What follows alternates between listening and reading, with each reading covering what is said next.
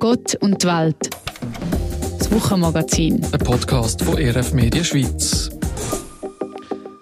Mit uns beiden ähm, Georg Hoffmann. Und mir, der Leonie Walder. Und heute, wo der Herbst so langsam Einzug nimmt, wollen wir zusammen auf den Sommer zurückschauen, beziehungsweise vor allem auf das Wetter. Und für das reden wir mit einer Meteorologin, der Geraldine Zollinger, und mit einer Agronomin, der Sandra Helfenstein. Sie arbeitet beim Schweizer Bauernverband. Ich würde sagen, der äh, Sommer 2023 war doch geprägt von grossen Wetterwechseln. So mal richtig heiße Tage, äh, lange, trockene Abschnitte und zwischendrin doch einmal wieder frisch und auch Phasen mit viel Regen. Ja, so hat sich für mich irgendwie auch angefühlt das Jahr. Letzte Woche habe ich bei dem ganzen Regen schon gedacht, der Herbst ist gekommen und jetzt ist es draußen wieder richtig sommerlich. Also ehrlicherweise muss ich aber auch sagen, dass ich bei so Wetterphänomenen nicht wahnsinnig gut bin und auch ein bisschen vergesslich bin. Ich könnte jetzt nicht mit Sicherheit sagen, ob das ein außergewöhnlicher Sommer war, so, also eben wettertechnisch. Darum habe ich gedacht, ich mich absichern und habe bei einer mhm. Expertin, der Meteorologin Geraldine Zollinger, angerufen, damit sie uns das Wetter von diesem Sommer ein bisschen fundierter einschätzen kann. Und als Wetterfachfrau, äh, Meteorologin, hat sie natürlich auch einen Haufen Daten schon aus den letzten Jahren. Ja, genau. Also Geraldine Zollinger, sie leitet das Wetterbüro Zürich von der Meteo News AG und von ihr wollte ich eben wissen, ob wir das Jahr jetzt gerade einen untypischen Sommer erlebt haben. Und sie sagt... Man muss sagen, dass der Sommer 2023 insgesamt schon zu einer der wärmsten seit Beginn der Aufzeichnungen ist. Und wir haben dabei auch die Situation, dass wir doch auch vieles haben von grosser Trockenheit bis zu enormen Regenmengen. Wir erinnern uns dort an das eine Wochenende im August, wo es wirklich äh, gerade im Süden und im Osten auch sehr intensiv geregnet hat. Unter dem Strich sind wir da im Westen dann aber doch eher zu trocken und im Osten dann ungefähr im Bereich von der Norm dann bezüglich Niederschlag aus dem Sommer rausgekommen haben uns unsere Gefühle oder gefühlten Wetterwahrnehmungen also nicht ganz täuscht. Nein, wir sind gar nicht so schlecht gelegen. Ich habe auch noch weiter gefragt, wie das Wetter zum Beispiel bei den Bauern ist angekommen. Ich habe mich bei der Sandra Helfenstein vergegenwärtigt und sie auch gefragt, wie sie das Wetter vom Sommer einschätzt. Sie ist Agronomin und beim Schweizer Bauernverband für Kommunikation zuständig. Also was man sicher kann sagen ist, dass wir, und für das ist das Jahr auch ein typisch, dass wir eine Zunahme haben von Wetterextremen. Also wir haben ähm, längere Phasen mit Trockenheiten, dann aber auch wieder extrem nasse Phasen oder sogar eben Starkregen, wo fast halbe Felder weggeschwemmt werden. Wir haben auch in der Tendenz schwerere Stürme, Hagelschläge. Also einfach so ein bisschen, generell stellen wir fest, dass das Wetter ein bisschen unberechenbar geworden ist. Also kann man sagen, Fazit, viel Wetterextrem, mhm. immer wieder Hitze, aber auch starke Niederschläge. Ja, und die Agronomin, viele Bauern aber auch, respektive auch der Bauernverband von der Schweiz, äh, redet in diesem Zusammenhang auch vom Klimawandel? Ja, also das in der Landwirtschaft, da arbeiten ja die Bäuerinnen und Bauern wirklich in und mit der Natur und sie spüren den Klimawandel natürlich wahrscheinlich viel stärker als Leute, die einfach den ganzen Tag im Büro sind und dem Wetter gar nicht so ausgesetzt sind und auch nicht Kulturen haben, ähm, wo dann halt eins zu eins die Wetterextreme auch abbekommen. Und wenn man jetzt da eben liebevoll seine Obstanlage pflegt und hegt und nachher macht ein Hagelschlag alles kaputt oder Frost noch schlimmer, weil Hagel kann man auch noch ein bisschen schützen. Ja, dann ist das natürlich sehr frustrierend, oder? Und das sind dann auch bleibende Erlebnisse. Ja, ist eigentlich klar. Wenn man so fest abhängig ist vom Wetter, dann fällt es einem ja auch schneller auf, wenn sich das mhm. Wetter nachhaltig verändert. Ja, und Sandra Helfenstein sagt aber auch, dass es bei den Bauern und Bäuerinnen ein bisschen darauf ankommt, wo ihr Hof und das Land eben ist. Ja, da ist einfach die grosse Frage, wie stark sind sie betroffen gewesen. Ähm, also eben, wir haben natürlich Betriebe, gerade auch so, ich sage jetzt mal, im, im, im Berggebiet, wo es eh früher schon eher feucht und nass war, wo jetzt eigentlich nicht grosse Sommertrockenheiten hatten, vielleicht mit einem einzelnen Jahr Ausnahme, aber wir haben Gebiete, jetzt vor allem auch im Jurabogen entlang, im Mittelland, wo wir jetzt einfach fast jeden Sommer wirklich lange trockene Phasen hatten und eben je nachdem, wie die Bauern selber betroffen sind, uns das natürlich natürlich unterschiedlich beurteilen. Und darum kann man sagen, für die einen Betriebe sind so Wetterveränderungen wirklich spürbar, für andere weniger, je eben nach Region. Ja, wir haben aber da auch mal noch wissen, was dann jetzt die Messungen in der Meteorologie sagen.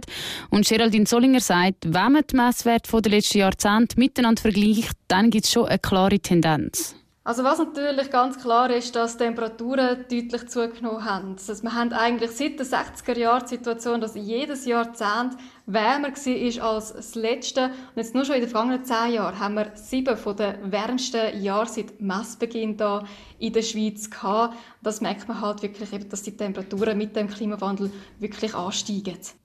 Das spüren die Bauern eben auch in der Landwirtschaft. Es hat eine Zunahme von langen trockenen Phasen im Sommer. Das ist so eine Beobachtung, die sich feststellen wie auch Sandra Helfenstein vom Bauernverband sagt. Aber das ist ungleich verteilt gewesen. und häufig ist es noch so ein bisschen mit Gewittersituationen verbunden gewesen.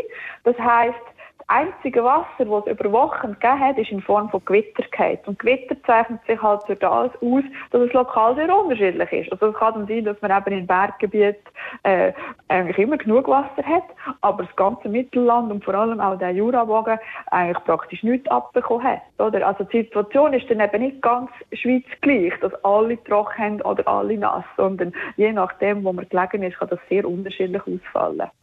Eigentlich ist das ja logisch, dass das Wetter nicht überall gleich ist, auch wenn die Schweiz so klein ist. Aber dass das für den Einzelstandort von Bauernhöfen so einen grossen Unterschied machen kann, ist mir jetzt gleich nie so bewusst gewesen. Bin mir auch nicht so bewusst gewesen. Und ja, Gewitter sind halt schon sehr lokal. Heisst, äh, entweder man hat aus landwirtschaftlicher Perspektive Glück und es trifft einem gewissermaßen oder dann eben nicht. Und was bedeutet das jetzt für die Landwirtschaft allgemein? Also wenn es eher trockener wird und Niederschläge vor allem in Form von Gewitter noch kommen? Ja, das genau habe ich von der Sandra Helfenstein auch wissen und sie sagt... Das Risiko ist einfach sicher gestiegen, das Anbaurisiko eben in alle Richtungen. Und es bedingt auch ein bisschen, je nachdem, was man für Kulturen hat, dass man sich wirklich muss anpassen muss. Also jetzt eben, zum Beispiel Obstanlagen, ähm, professionelle Niederstammanlagen, die sind heute alle mit einem Hagelnetz geschützt. Alles andere ist einfach ähm, Roulette spielen, oder? Oder ähm, je nachdem, wenn man jetzt zum Beispiel Gemüsebau betreibt, dann ist man eigentlich schon seit langem ausgerüstet, dass man die Kulturen nachher bewässern kann. Weil jetzt ein Salat, der haltet schon zwei Wochen trocken nicht aus, oder? Was für eine andere Kultur überhaupt kein Problem ist. Also es wird einfach zunehmend dazu führen, dass sich die Bauern anpassen müssen, je nachdem, wie die Bedingungen sind, bei ihnen lokal und, also zum Beispiel Bodenverhältnis und was sie für Kulturen haben. Und wenn man sich als Bauer, Bäuerin jetzt schon hat müssen an neue Wetterbedingungen anpassen, macht es natürlich Sinn, wenn man sich fragt, ja, wie sich das Wetter auch in Zukunft noch entwickelt. Ja, das ist natürlich eine wichtige Frage, vor allem in der Landwirtschaft. Aber es ist eben nicht so einfach zu beantworten, weil es kommt halt darauf an, wie sich das Klima entwickelt.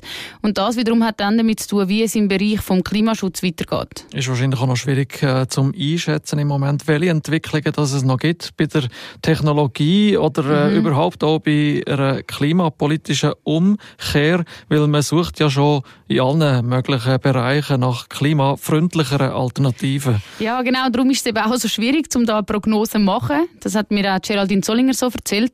Sie hat dann gesagt, das Worst-Case-Szenario, also wenn wir genauso mhm. weitermachen wie bis jetzt und es immer mehr Emissionen gibt, dann steigen natürlich auch die Temperaturen weiter. Als Vergleich, äh, etwa 2060, wenn wir uns jetzt auf die neuesten Klimaszenarien für die Schweiz beziehen, dann müssen wir dort damit rechnen, dass in diesem Jahr oder in diesem Jahrzehnt die heißesten Sommertage in einem durchschnittlichen Sommer bis zu 5,5 Grad wärmer sein können wie heute. Und was natürlich dann ist, klar, eben die hohen Temperaturen, das hat natürlich auch ja, für, für, für den Menschen natürlich auch irgendwo durch eben natürlich ein Risiko, oder? Aber es ist natürlich dann auch so, dass schlichtweg auch Trockenheit zunehmen wird. Und das hat dann auch noch ja, die Konsequenz für die Landwirtschaft. Ja, Trockenheit ist natürlich für die Landwirtschaft ein grosses Problem, weil ohne Wasser wächst halt nichts. Mhm. Und der Klimawandel betrifft die ganze Welt. Es wird überall wärmer und gerade in den Ländern, wo es eh schon sehr trocken ist, können so Temperaturanstiege nochmal nochmal verheerender sein als der bei uns. Ja, auf jeden Fall. Aber spannenderweise gehört die Schweiz im Fall zu den Ländern, wo es zu einer stärkeren Erwärmung kommt als im weltweiten Durchschnitt. Das hat äh, auch die Meteorologin Geraldine Zollinger so gesagt. Das hat mit verschiedenen Gründen zu tun. Einer davon ist, dass man halt jetzt eher bei so polnäheren Regionen im Vergleich zum, ja, jetzt im Äquator, dass man dort halt die Situation haben, dass durch die höheren Temperaturen es zu ja, mehr Schneeschmelze und Eisschmelze kommt. Und durch das kommt dann halt die Oberfläche führen, oder die dunklere Oberfläche, wo dann eben die Sonnenstrahlen besser können absorbieren und durch das sich erwärmen. Und darum eben unter anderem die Schweiz ist eben Teil von den Regionen, wo dann das Feedback, eben die Erwärmung dann nochmal stärker ausfällt. Ja, wir haben ja vorher gesagt, Wärme und Trockenheit und Wassermangel, das kann zu Problemen werden, gerade vor allem in der Landwirtschaft. Darum habe ich von der Sandra Helfenstein vom Bauernverband an wissen, wie es zum jetzigen Zeitpunkt um die Wasserreserve steht. Und sie mhm. sagt, dass auch das gegenwärtig regional noch unterschiedlich sei. Wir haben Gebiete, eben, das ist eben ja der kritische Jurabogen, wo die Kalkböden haben, wo schlechtes Wasserrückhaltevermögen ist, die trocknen relativ schnell aus. Und dann haben wir tiefgründige Böden im, im, in anderen Gebieten, wo halt viel besseres Wasserrückhaltevermögen haben. Also es, eben nur schon dort, Manchmal ist es sogar sehr kleinräumig. Der eine Hof hat viel bessere Boden als der andere, oder? Und je nachdem muss der eine halt früher auf mehr schauen als der andere. Also darum ist die Situation einfach sehr unterschiedlich. Und durch das gibt es auch kein Gesamtrezept, wo man jetzt kann sagen, so, die Schweizer Bauern müssen jetzt das und das und das machen aufgrund von zunehmender Trockenheit, sondern es muss eigentlich jeder für seinen Betrieb und seinen Standort mit seiner Kultur das richtige Rezept finden. Schon noch keine viele Faktoren, mhm. die da Einfluss haben. Ja, man muss sich sehr vielseitig auskennen, wenn man die Landwirtschaft äh, betreiben, ja. einen Bauernhof betreiben. Und es gibt ja doch auch die viel zitierten Bauernregeln, mhm. oder? Äh, und vielleicht neigen ja einzelne Bauern zu Prognosen, zu Vorhersagen. Was könnte denn aus dieser Sicht also in den nächsten Jahren äh, noch zu erwarten sein in der Schweiz, habe ich Sandra Helfenstein weitergefragt. Also auf Bauernregeln würde ich mir jetzt hier nicht verlassen, ehrlich gesagt. Das ist etwa so, ein bisschen so wie die Muttertaler Wetterfrösche. Also äh, sehr zufällig. Was äh, aber sieht man und was ist wissenschaftlich beleidigt, oder ist die Frage. Und mhm. ja, ähm, das sind eben zum Beispiel eine unterschiedliche Wasserverteilung. Heißt ähm, trockene Sommer und eher feuchte Winter. Je nachdem eben muss man dann sich ausrüsten, dass man halt auch in einem extremen Jahr könnte bewässern oder man tut andere Kulturen anbauen, die ähm, resistenter sind oder wo weniger hohen Wasserbedarf hat. Man kann auch sehr viel machen, jetzt zum Beispiel mit der Bodenbearbeitung, indem dass man versucht, den Wasserverlust über die Verdunstung zu minimieren. Man könnte auch Kulturen ein bisschen vorverlegen oder frühere Sorten nehmen. Das heisst, dass die schon eigentlich reif sind, wenn dann die Trockenheit anfängt.